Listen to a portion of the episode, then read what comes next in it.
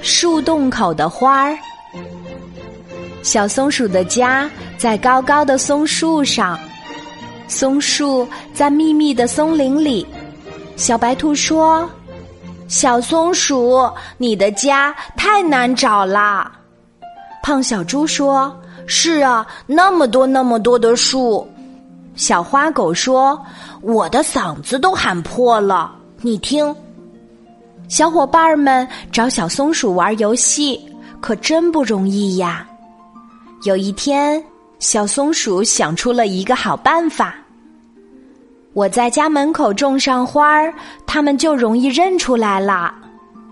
小松鼠运土、采集种子、搜集露珠，最后它把花种子种在了家门口。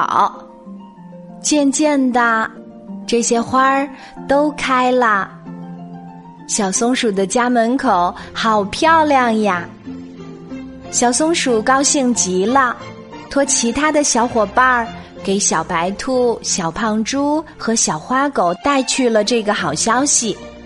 小松鼠说：“树洞口有花儿的那棵松树就是我的家。”小伙伴们可高兴啦，一块儿去找小松鼠玩儿。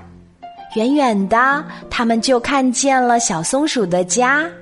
嘿，你瞧！小松鼠正在花丛中向他们招手呢。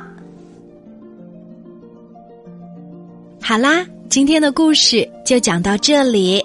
我是你的好朋友，晚安，妈妈，小宝贝，睡吧，晚安。